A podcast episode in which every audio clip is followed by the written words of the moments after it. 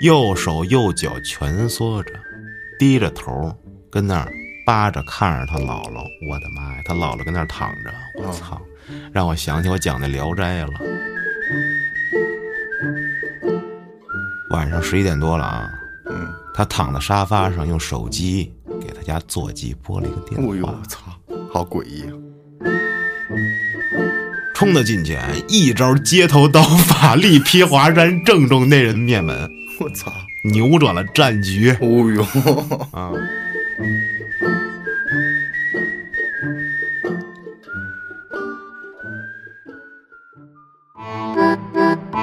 欢迎收听由后端组为您带来的“邪事儿”栏目。如果您有一些比较有意思的经历和故事，可以关注后端组公众号投稿给小编，也可以通过小编加入微信群和我们一起交流互动。大家好，我是老安。欢迎您收听微客玩家，喜欢咱们节目的可以关注公众号后端什么组呀？啊，搞错，今天是邪事儿哈。嗯，不过告诉大家一个好消息，就是如我刚才说的这个没说完的片头一样，这个节目已经要上线了。啊，什么节目呀？啊微客玩家，这是节目的名字。什么叫微客玩家 呀？操我像个弱智。啊微就是微小的微，氪就是氪金的氪，或者是氪星人的那个氪。嗯然后大家可以理解为就是我们不会重氪，啊，就是会花比较有性价比的钱，不是很多的钱啊，分享一下体验之类的，有关于年轻人的吃喝玩乐。歌厅啊，足疗 啊，洗浴啊，这我操种微客，那可能进去微课出不来都，这上来得办一八十万的会员卡对，啊。还会在节目里讲一些神秘事件呀、未解之谜呀之类的。有感兴趣的，大家多多关注收听啊。就是秋儿为什么说话老不利索？这是为什么？其实这个这个片头录到这儿已经过了半个小时了，这剪出来可能也就两分钟吧。两分 钟差不多。就是每次录节目，可能到我发表言论的时候，总是会加倍的拉长，然后给后期造成很强的工作量。你讲过你自己吧？我剪过，什么感觉？我觉得挺好的。你觉得挺好的？啊对，主加油要是嗯剪我自己的时候，一般都是按照我自己想说的那么剪嘛，嗯，或者说剪我自己节目的时候，我也是按我想说的这么说，所以比较好剪。在邪事儿的话，还是有要求的，没要求，不能太有什么要胡求。说八道，就是。你哪次不胡说八道啊了？ 我操！不是，我说的就是表达的这个 就聊方式天儿的感觉呗。对，是，毕竟嘛，邪事儿它有一个稿儿在你这儿，嗯你得照着这故事讲，对，我不能用我的快乐的方式把这个分可享能。是悲伤的故事啊，或者说是嗯，嗯，对，比如说什么人亲人去世，我说操，没事儿， 没事儿，不是死死人了，你怎么这样啊？是你这回头聊了歌厅儿啥的，我挺高兴 的。行，这节目呢，主要会聊一聊年轻人喜欢的。嗯，我认为年轻人现在跨度应该，嗯，不用那么定义啊，三十多岁也算年轻人啊。对呀、因为我的搭档就是剑叔嘛，啊他奔四了嘛，心态年轻，对吧？对喜欢的东西咱们玩得到一块儿去。嗯，比如说，举个例子啊，游戏、对，玩具啊、手办啊、嗯，潮牌啊、鞋呀、吃喝玩乐就不说了啊，对这些运动啊对，或者说就再具体一点儿嘛，啊，滑雪、摩托车、啊滑雪，滑雪、摩托车，啊甚至音乐、没错儿，赛车是吧？对，其实就像郭哥也一样，他比谁都年轻，嗯，再整个娃娃二，是吧？ 啊，都是有有可能的。希望朋友们多多支持啊！微客玩家，大家搜索“微客玩家”也行，搜索“克星人”也行。嗯啊，咱们公众号呢也会发相关的推文啊，嗯，感兴趣的朋友记得关注。说完秋儿你这广告啊，嗯说一下咱们自己的这事儿啊，啥事儿隐藏节目这个问题，啊？我看了啊，很多朋友们都反映嗯，这节目完蛋操了，现在完整的不发了，开始给我整这个付费，就给我听几分钟，跟我这招事儿嗯啊，你也不告诉我具体付费在哪儿，跟我这装孙子扯犊子。嗯，主要不能说呀，搁那儿。嗯、首先有几个问题要解释啊，第一，这不是我们最新的付费节目，嗯我发的都是之前的，每一期的详情里我会写本期节目上线时间一九年、二零年这种的，都是很早的付费节目。那些精品节目呢，它只能在那个地方听，嗯它不能全平台都播，但是呢，节目又不错，想分享给大家去听，那你说怎么办？我用什么方法告诉大家，对吧？嗯，新的听众他可能不知道，那我只能用这种方法告诉大家。我直接在别的平台我说另一个平台，那不炸了吗？对吧？对，所以您也理解一下啊。您如果不愿意听这个隐藏节目片段呢，您可以跳过不听，对吧？嗯您如果对这个隐藏节目啊，就是所谓之前的那些精品节目感兴趣，您想听不知道怎么着的，就问小编，很简单，也可以留言，您留言，小编也会回复您嗯，啊。多翻一下这个节目详情啊，您就能了解更多的信息。不要每次翻也不翻，看也不看，直接就开骂、开喷、开问啊！好了，我这牢骚也发完了，嗯那我直接接一个投稿。嗯这个投稿听众呢叫做冰可乐。这个事情呢发生在他放暑假的时候。可乐呢在他们家附近的一家密室逃脱里干一个暑假的假期工，当这个 NPC。本身就想着这暑假也没什么事儿，就去那儿玩玩，顺便赚点零花钱。嗯他去的这个密室逃脱主题啊，是一个医院，是这么一个场景。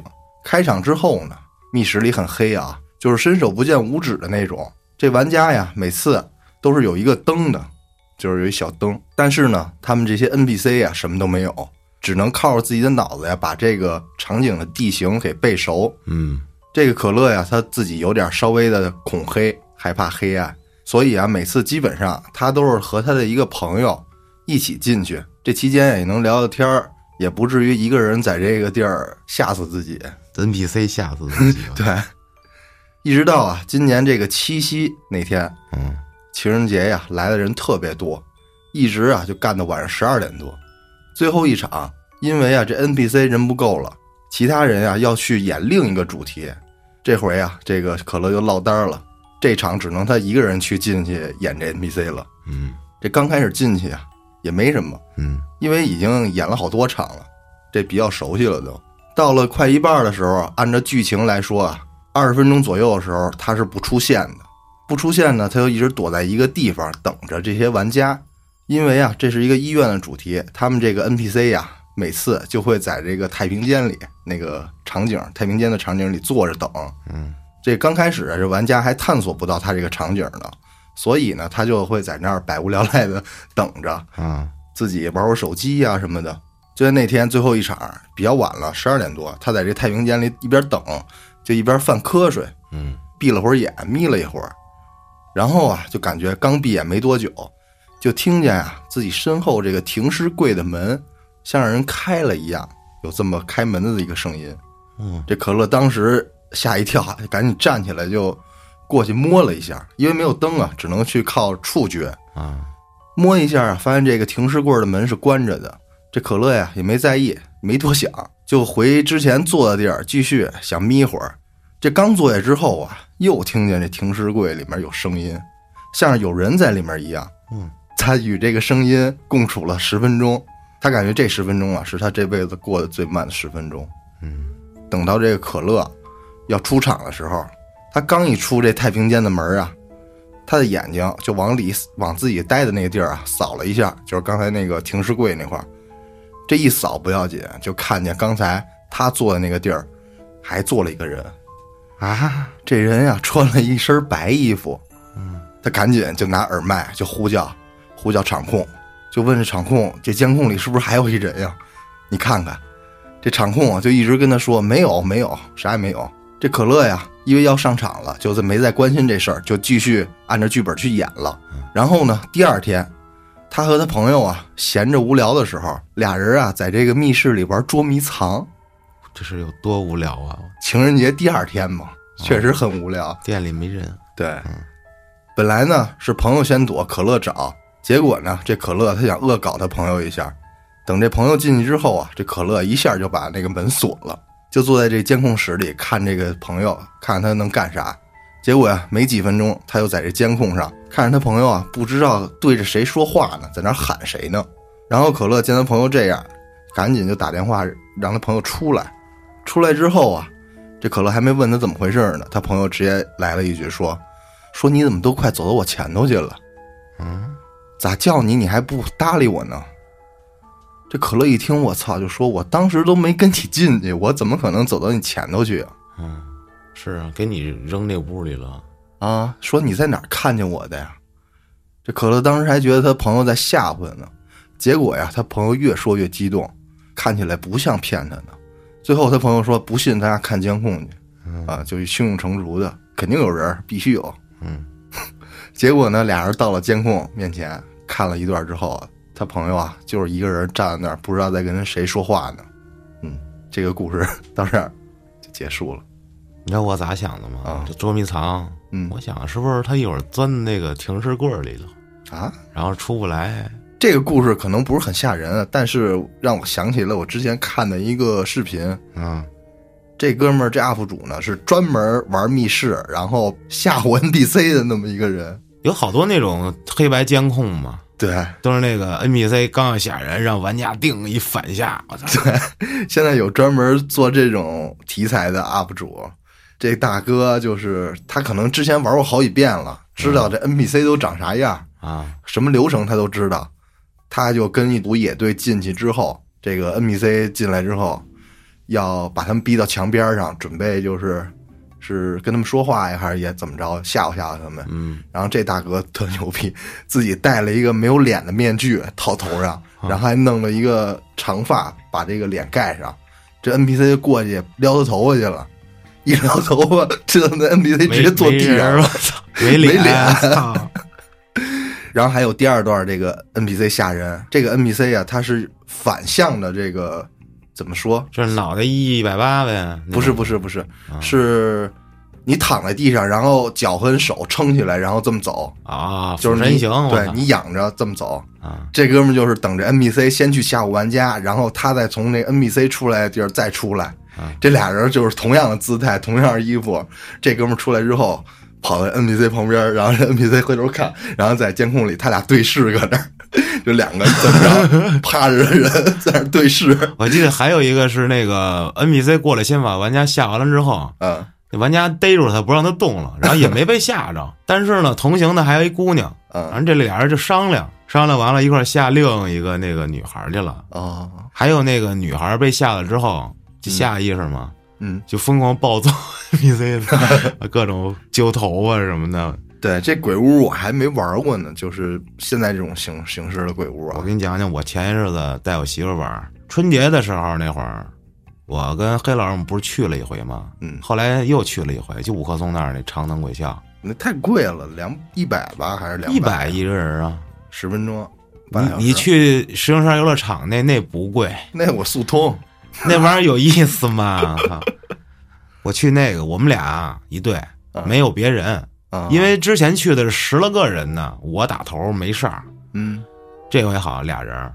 他说他想体验一下，结果刚进第一个屋，他搂着我就不动了，屋倍儿黑，纯黑，然后开始给你放那个广播，讲这个学校因为当年什么什么火灾吧，这个那个的，故事背景，啊，然后给放那种，我操！说实在的啊，啊我虽然玩过一遍，嗯但是那个场景啊还是很吓人。也挺恐怖的。然后这时气候氛到那儿了那 NPC 就开始摸你啊，你就知道他是人，啊，但是他突然第一次痛一下摸你一下，我他妈也吓一激灵，然后我又不能在我媳妇面前表现出我被吓一跳，他他妈应该受内伤了。我就此时我就哎呦哎呦 呦呦，你看人，操！实际上我应该是这，哎呦我操！故作镇定了没？结果第一个屋都没玩下去，出去了。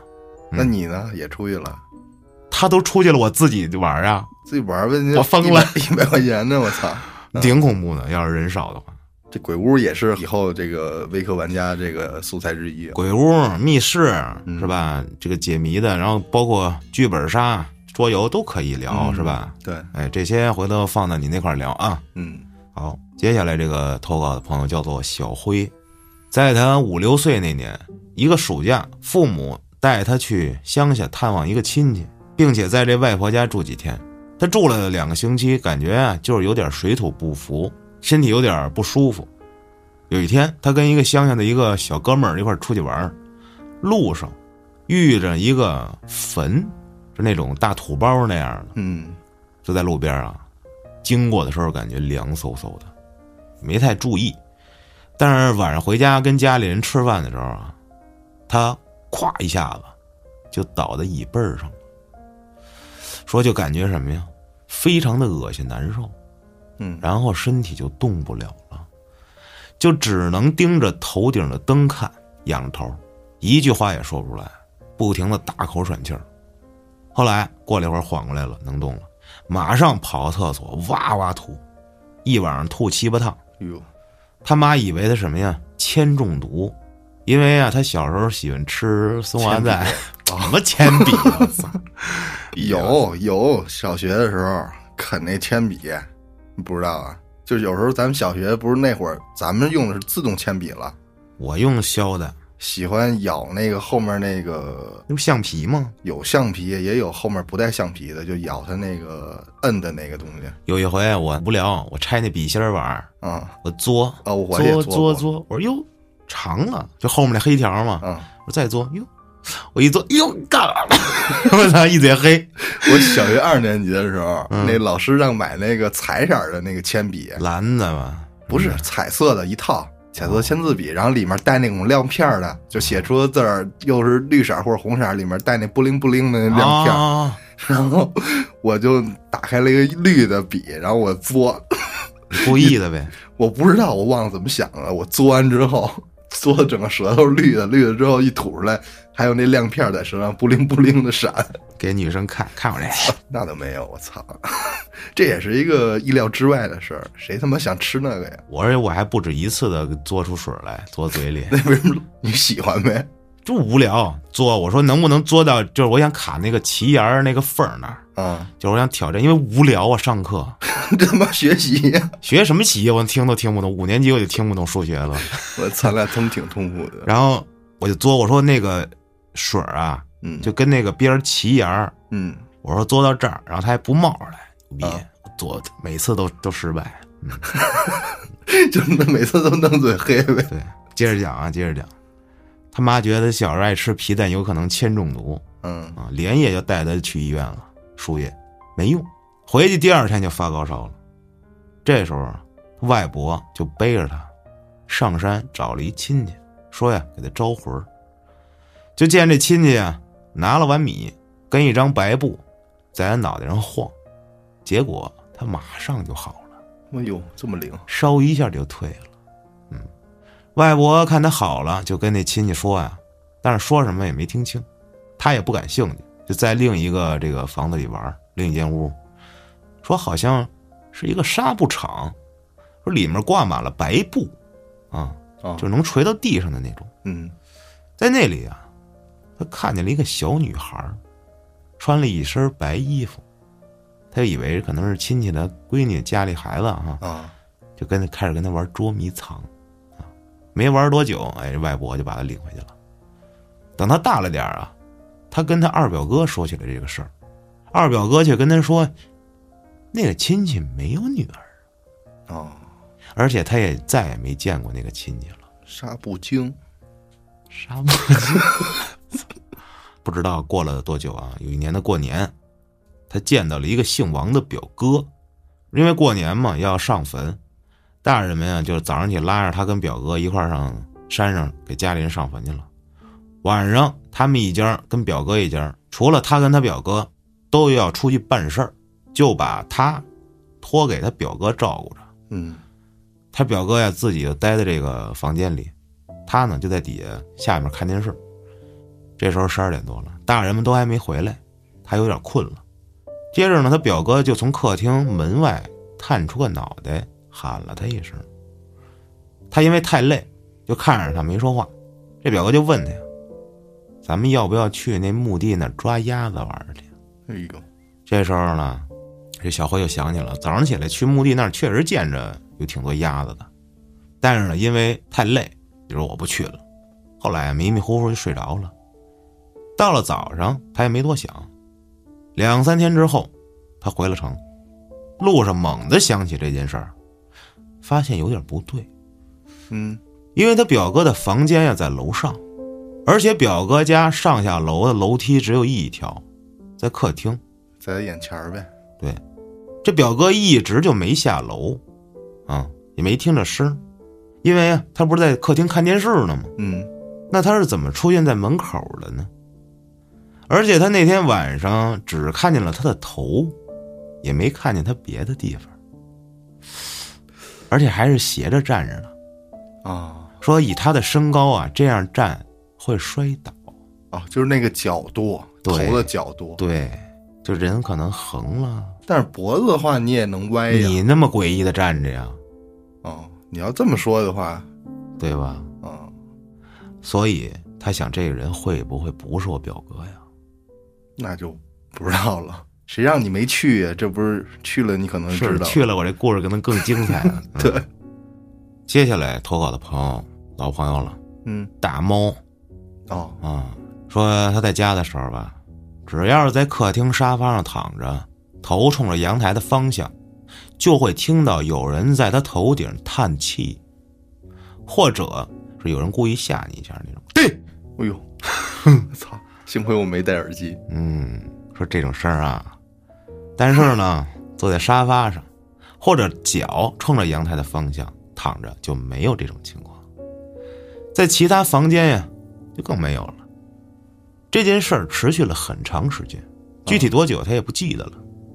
有一天晚上，父母都要上夜班，他就又躺在沙发上看电视，头冲着阳台。就在他昏昏欲睡的时候，听见一声“哎”，我靠，在他头顶啊，他就做了一件至今都想不明白为啥要做的事儿。干啥了？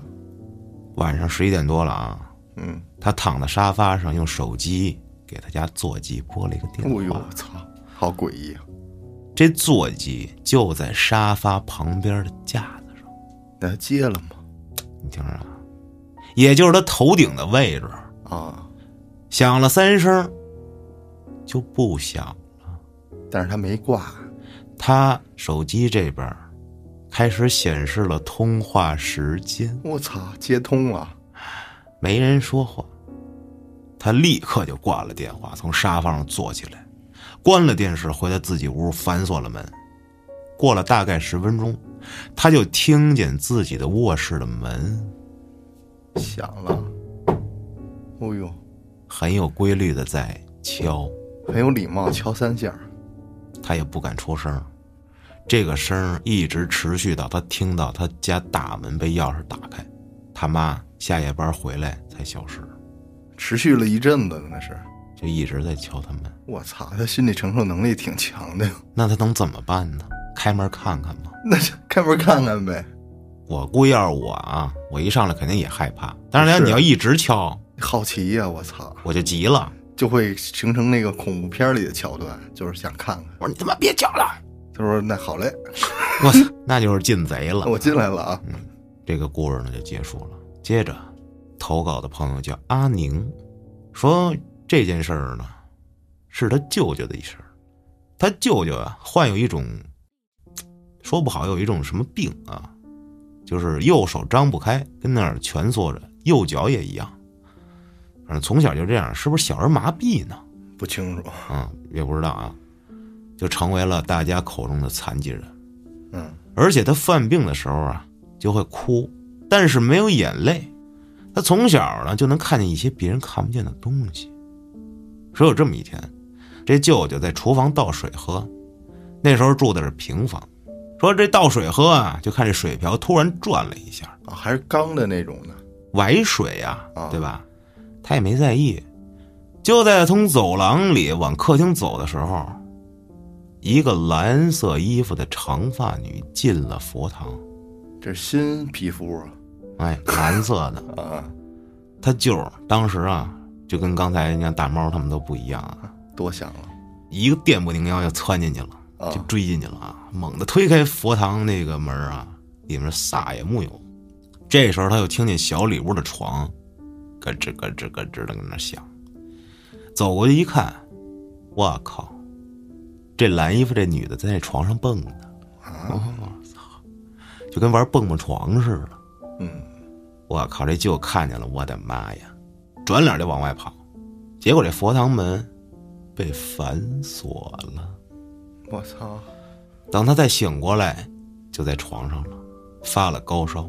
谁呀、再醒过来？舅舅啊，舅舅哦，这姥姥比较信这方面的事儿啊，找了一个大仙之类的，跟那神神叨叨半天，也算好了。接着呢，有一年过年，这舅舅走着走着，啊突然就摔了，指着空气就开始大骂：“我叉叉，穷哈哈！”啊，开始骂，大过年的你不消停。后来他舅舅跟这阿宁说：“说呀，你千万别去门口。”他那时候也不知道为啥，但是也知道他舅儿能看见这种，是吧？奇奇怪怪的东西。嗯，在他的死命追问下，他舅舅告诉他了，房梁上蹲着一女的，我就是怕他那玩意儿扑你身上，让你别去。你说这是真的吗？这是骗孩子的不？这个不好说，房梁上蹲一女的，不好说。 结果第二天晚上啊，阿宁要去放炮仗去，这舅舅又不让他去。到了白天，这舅舅说能从窗户看到外边有俩女的，房梁上跟另一个就站在这屋里死死的盯着，没有，就是天天盯着你们。这是为什么？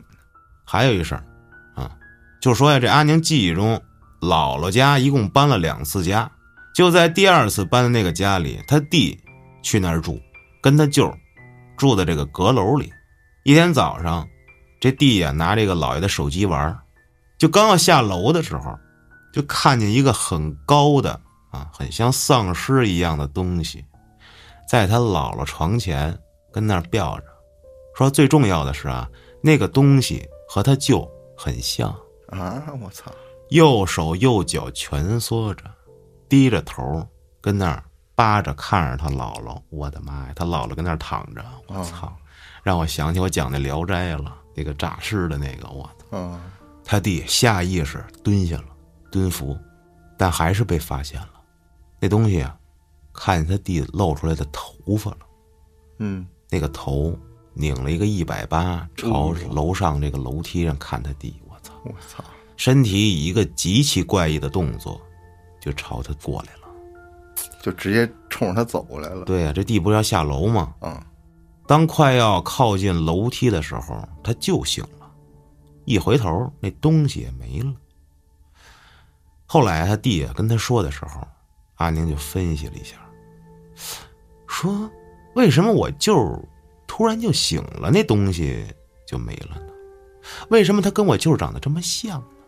而且他刚到楼梯口，我舅舅醒了，这未免也太巧了吧？这你是你对你舅儿你舅可能在上面练功呢，出阳神呢，有什么猜测吗？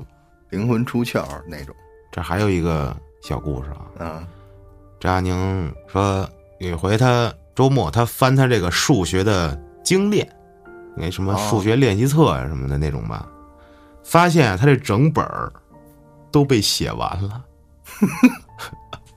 不是他写的，不是他写的呀，而且还都被判了，拿错了吧？都挡着他写着他名儿呢，他自己的啊，啊他前面肯定是写过几篇啊，啊！后面的全让人写完了，老师还给判了。我操！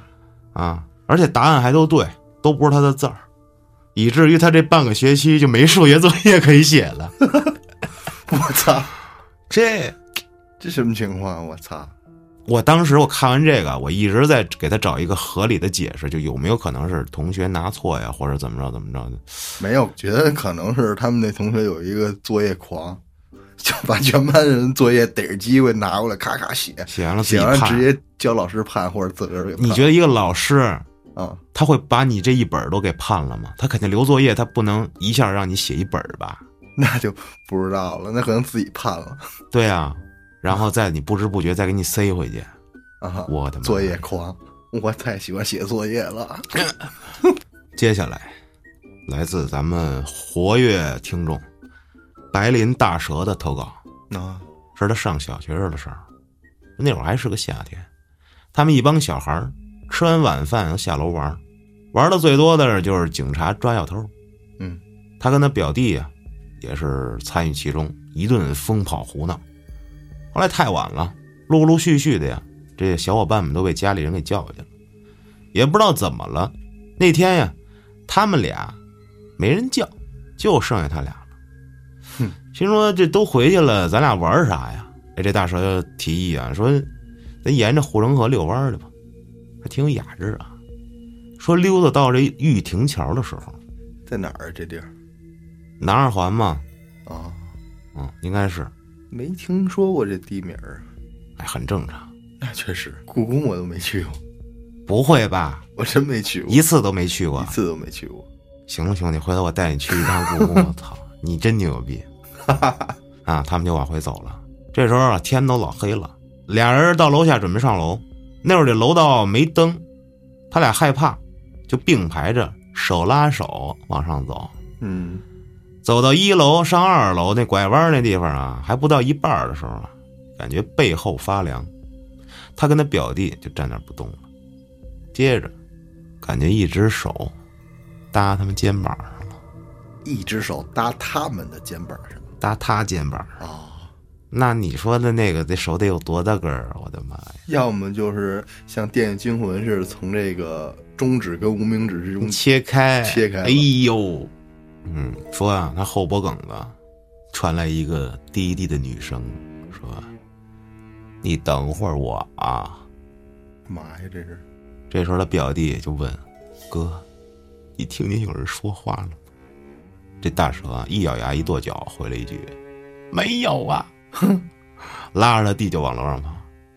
他们当时就住二楼，他表弟住二零幺，他叔在二零二，他家二零三，我操这一层让他们家包了太狂 了，啊！梦寐以求的这种一家子开门就去对方哎我觉家得了可。以打通了，是就是吧商量商量他又拍他表弟家跟他们家那门，连拍带踹啊！啊这时候姑奶开的门，他跟他表弟直接滚进了家门，也站不稳了啊。啊！这姑奶最后问清了始末缘由，发生什么事情人姑奶是一居士啊？啊，那肯定不能这么问。结果就拿着观音像，给他送回家了。然后啊，站楼道里开始啊骂半天大街， 也一样这处理方式啊居士呗，啊骂居士。可能骂的这个呃文言文的辱什么什么的怎么着？穷哈哈，嗯，他说他印象极深，楼上楼下街坊都出来了， 哟，怎么了？这是我操，也不知道怎么回事儿。后来就再也没碰上过这种事儿了。嗯这只是一个小插曲。第二个故事，他说他生命中遇到过这么一个女人，怎么一个女人呢？那 说呗，说他第一次见到那个女人的时候，是在他小学的时候。当时天坛东门有一少年宫，里面有各种的课外班。我知道，我那前两前日子我还跟涛哥遛弯儿溜到那儿，天坛公园啊，对你们溜那么远啊？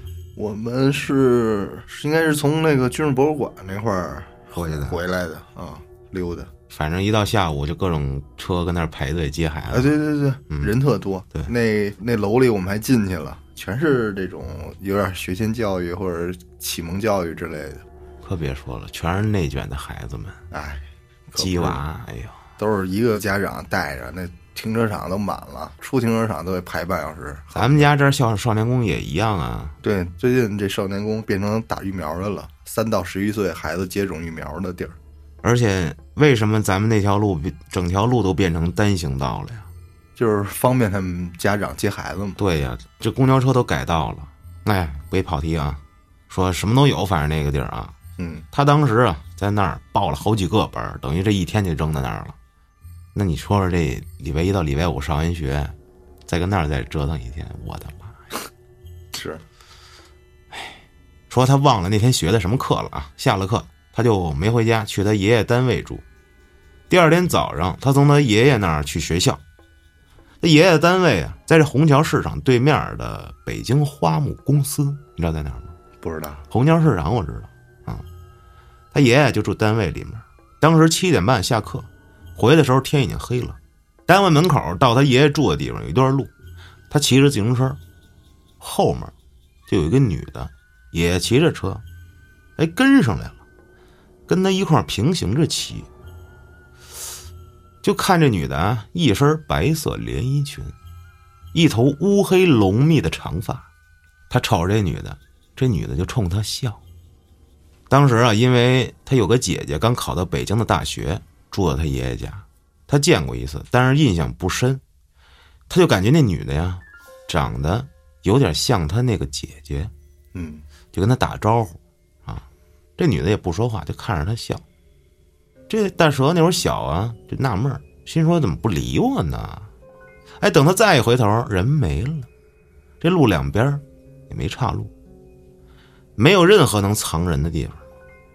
结果第二天得到一个消息，他老祖儿去世了，啊，就是爷爷的爸爸呗。太爷爷对呀、老祖儿嘛，哦，是吧？第二次见到那个女的时候，她已经长大了。那会儿他跟他媳妇儿在广安门那边儿开店，卖这个游戏的盘呐、动漫手办啊，那就是属于你微客玩家那一套的啊，实体店，哈，广安门正好还是我老家，是吧？对我爷爷家在那边，回头把那店盘了你啊， 啊，说晚上骑电动车带他媳妇儿回家，走到陶然亭南门的时候，后面又上来一个女的，骑着车跟他平行，还是一身白色连衣裙，一头乌黑浓密的长发。他当时一下就懵了，记忆一下把他给蹬回小时候去了，就跟那女的说：“又是你。”结果这女的还是冲着他笑。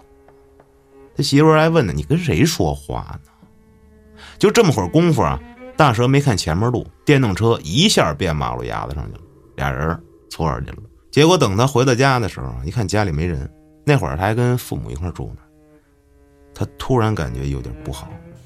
第二天早上，父母给他打电话，昨儿夜里，姑奶去世了。结果就在几年前，他开车南三环上主路啊，那女的骑个自行车又来，又跟他并行啊，嗯，哎呦，他也没搭理那女的，跟他媳妇儿说干了，家里又他妈得有人去世，我又看他了。第二天早上，小叔去世了。哎呦，这是一信使啊这给他报信儿来了，啊，我的妈呀！但是这女的跟他什么关系不知道，接下来这件事儿发生在重庆，也是大蛇啊，就在前几年，他去重庆参加这个漫展卖货去，晚上啊结束了，说出去喝一杯去，就去路边儿找这么一个口水锅，吃过吗？没有，可能是那种小路边摊儿的涮锅那餐馆儿啊。啊，说当时在观音桥南面沿江的一条路上，我没去过重庆，跟那儿正喝的嗨呢，就见远处跑过来一女的。当时那女的一边往前跑啊一，边脱衣服，跑过一盏路灯就灭一盏，我操，嗯这人他妈有点未来战士的感觉，最后这女的从他们身边跑下的时候，她边上的路灯也灭了，我操，就留下店家这屋里一点灯光。牛逼，然后过了一会儿，这灯又由远及近的一盏一盏的亮了。我不是喝花了吧？最后哥儿几个给他起名儿中国的邓布利多”魔法师啊，西电、西光。牛逼，大蛇的故事就讲完了。接下来投稿的朋友叫做小泽哥，嗯，说九八年啊，那时候他才二十岁，年轻不懂事儿，受《古惑仔》电影影响，天天的街头斗狠，啊，从小练拳，后来还跟大师学了几招花拳绣腿，练家子。嗯，传略武懂大一二师，啊，结果啊就在他们街上小有名气，嗯，横着走。每次打架他都非常的牛 逼。后来在一场群殴中，对方有一人以一人放倒了他们这边四人，啊，他一听，拎着一把砍刀就冲上去 了，我操！看这精黑怪恶势力吧，我的妈呀！啊，冲到近前，一招街头刀法力劈华山，正中那人面门，我操！扭转了战局哦 呦，啊！后来知道那人叫寸席，这啥名儿？真名儿不知道，一外号就是一寸两寸的寸，吃席的席，啊？为什么这外号没听懂那我也没懂啊，而且还是武校的，啊？就说判多少年这一道没说啊？啊。据说几年之后喝酒喝死了，我操！哦，那个哥们儿被劈的那个喝死了，喝死了。我操！说这都不是关键啊。几天前，这小泽哥醉酒，在自己家躺椅上睡着了，突然梦见寸喜拎着刀对着他头一刀就搂过来了。他大呼一声“哇操”，醒了。嗯，一醒赶紧摸摸头，说了句：“哎呦，我他妈不是死了吗？”直到第二天，他去染头发，这染发小妹儿跟他说：“哥，你头上怎么有个口子呢啊，我操！？”他说：“怎么可能呢？”小妹儿说：“不深啊，但挺长的，都结嘎巴了。”一想，昨天那梦，现在头真的觉得有点疼了呢。啊这是他妈投胎梦里找他寻仇来了，我操！还我一刀！啊，走时候把仇报了也行，还江湖啊，这是别到时候害你。啊！接着投稿的朋友叫辉子，他之前在英国桑德兰大学留学，嗯，终于讲了一个外国的事儿了。高材生，当时这事儿发生在二零一四年，他住的这个地儿是一个连锁品牌的学生宿舍，啊，英国各个城市都有一个宿舍品牌，嗯，说他当时住一楼，他们一个单元有六间房，都是单人宿舍，但是呢，共用卫生间跟浴室，六人有两个卫生间、两个浴室、一个公共厨房，一共啊是三个中国人，加上他一共四个中国人，还有一个科威特的小哥，还有一个柬埔寨的小哥，还有一个韩国小哥，嗯，这事儿就发生在这韩国人身上。平常啊，他们几个中国同学晚上放学以后都会来他这儿这个厨房一块儿做饭吃饭。偶尔啊，这科威特这小伙儿会加入他们。这柬埔寨的这小伙儿呢比较腼腆，总是等他们吃完以后他才来做饭，也不咋样跟他们等吃交完 流。之后再吃，再吃去剩吃的呢。，操，那不至于。但是基本上啊也不是交流很多，嗯，但是这韩国人就更他妈绝了，大家平常根本就见不着他来厨房做饭，他们住在这儿啊，一年多以来只见过他进一次厨房，嗯，还是半夜十二点多的时候，他跟另外一哥们儿夜里饿了叫了个披萨，去厨房拿番茄酱，就见这韩国小伙儿跟那儿吃东西，因为之前也没聊过啥天儿，不是很熟啊，就比较尴尬的打了个招呼就回屋了。之后就愣是再也没见过这个韩国人，包括在学校里都没见过这韩国人。啊，就是抬头不见低头见这么一个距离，不见是不，着他不是，是这韩国人失踪了。啊！我操！有一天周末早上八点多，他们被一阵剧烈的敲门声惊醒。出门一看，是宿管在敲这韩国人的房间门，当当当，里面没人反应。后来宿管拿备用钥匙把门打开了，他们呀也都好奇呀，跟着往这里看啊。嗯，结果就看见啊，这屋里没有人，也没有其他物品、衣服、行李，什么什么都没有，唯一有一样东西，铺满了整个房间，啊，一个个的大可乐瓶子、雪碧瓶子、矿泉水瓶子，啊，床上、地上、桌子上，每个角落里都是这些瓶子，而且里面都灌满了黄色的液体。我操！后来他们互相琢磨啊，互相对，觉得这怎么看怎么像是他妈尿。八成是我操！哎，再后来这宿管就报警了，警察是穿着生化防护服， 戴着防毒面具进来收拾这房间的。再之后，没有人见过这个韩国人了，就啊，失踪了。还是不回国了， 那留的这一屋子什么玩意儿？尿呗！尿瓶子里，啊，为啥不去厕这所呢？这人可能就是社恐，不敢去厕所，嗯，就是不好意思，就能不去就不去，基本上可能除了大号，基本上不去，没准大号都会找野地。我觉得可能是社恐，有可能。但是突然失踪，这不知道怎么解释，没准是 出出意外了，嗯，有可能就是比如说去方便时候，野地里方便的时候，但出是我意觉得外了，应该不会吧？我觉得他有可能是你说的搬走了。搬走了，他东西都没了呀啊，也是，是吧？就是搬走了也不好意思跟人打招呼，对呀、那你好歹把钥匙交给宿管吧，不好意思，这你给人顺走了，就是没说那会儿我们军训去，那哥们儿就是跟我们一宿舍，他不社恐，不脱衣服，不脱衣服不不脱脱鞋鞋七天不上厕所除尿尿，真牛逼！那怎么这以后在社会上上厕所呢？没准儿人不用在社会上，啊就在也是屋里就行了。也是，准备几个罐子、瓶子什么的。对，今天的故事呢，也就到到这儿了。嗯，哎，就是最近好累啊，突然忙起来了，就是从来没这么忙过，那好事儿啊，忙说明挣得多呀，是不是？也不能说特多，你要说又忙不挣钱又不挣钱，嗯，是吧？那可以跳楼了，操！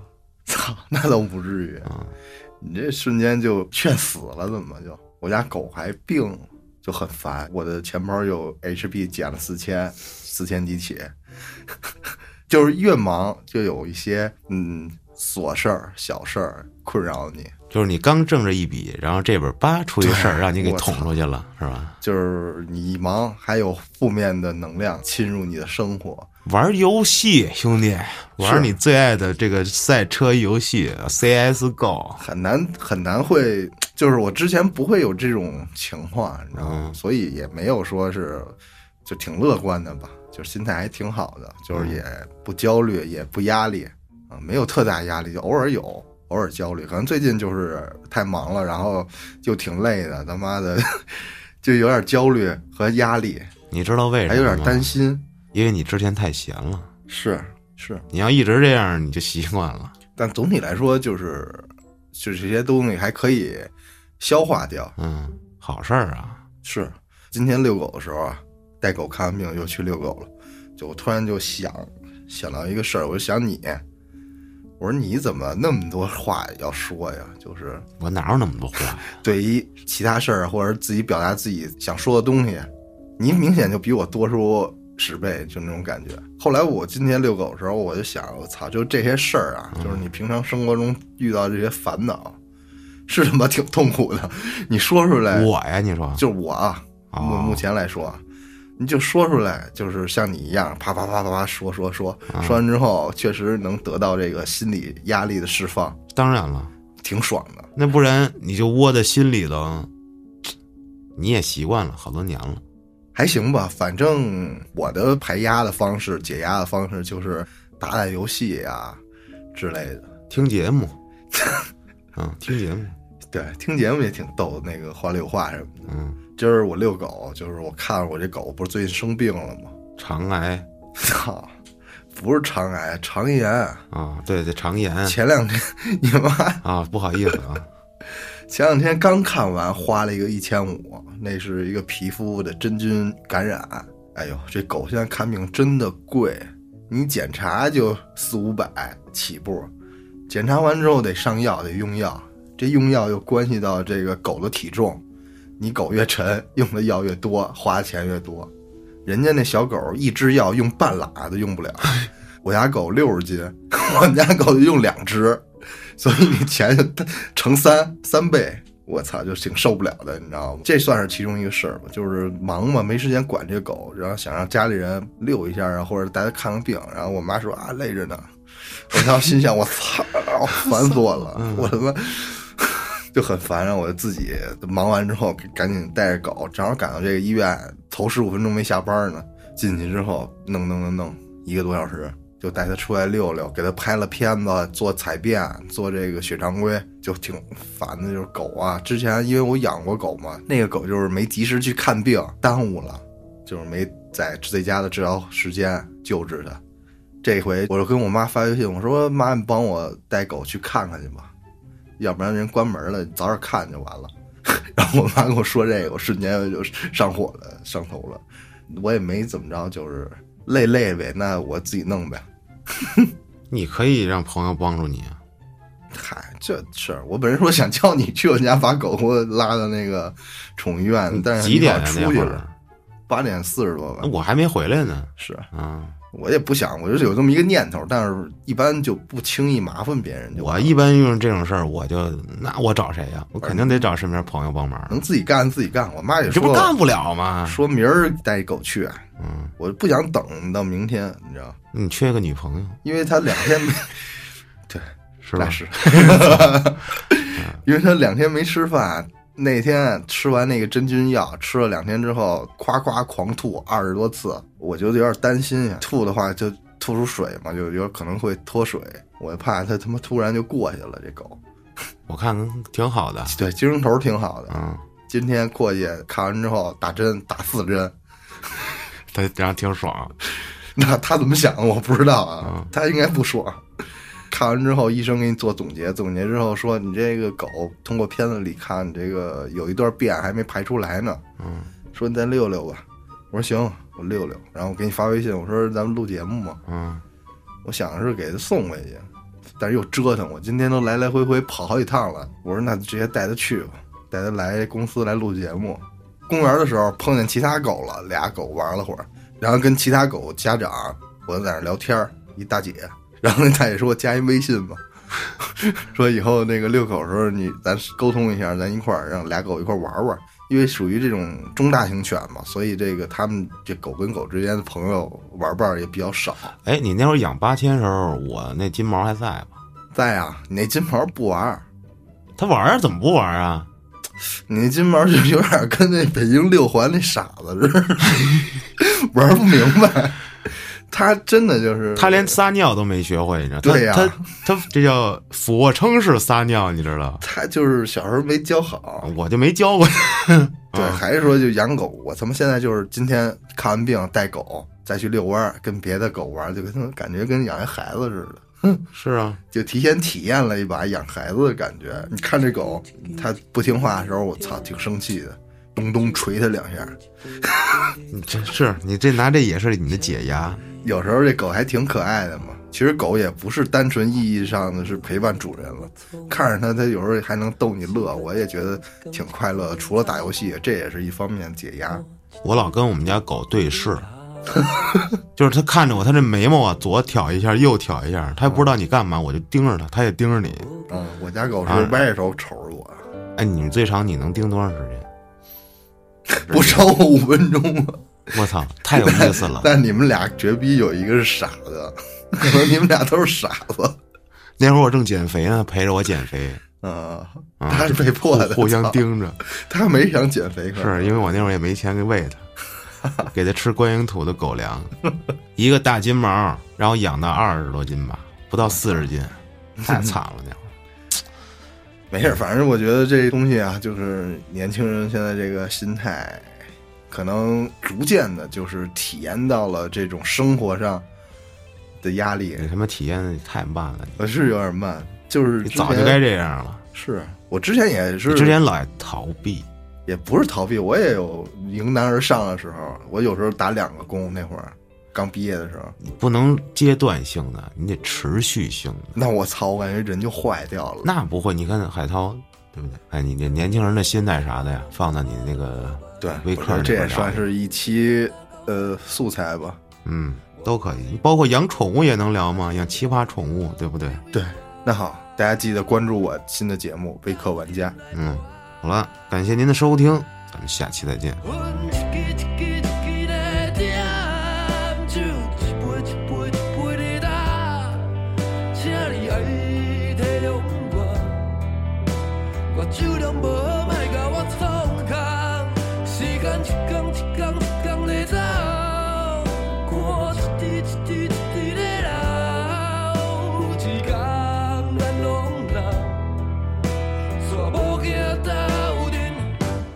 龙子回头。